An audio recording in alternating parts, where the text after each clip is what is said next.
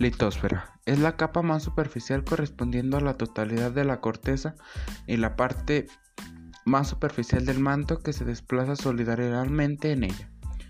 Su profundidad es variable, mayor bajo las cordilleras que bajo los océanos, pudiendo alcanzar unos 200 kilómetros de profundidad. Es rígida y en ella el calor interno se propaga por conducción. Forma parte activa en la convección del manto. Hay dos tipos de litosfera la litosfera continental es la litosfera que, está formada por la corteza continental y la parte externa del manto terrestre. El espesor es de unos 120 kilómetros y está compuesta principalmente por rocas de composición granítica. La litosfera oceánica está formada por la corteza oceánica y el manto externo terrestre.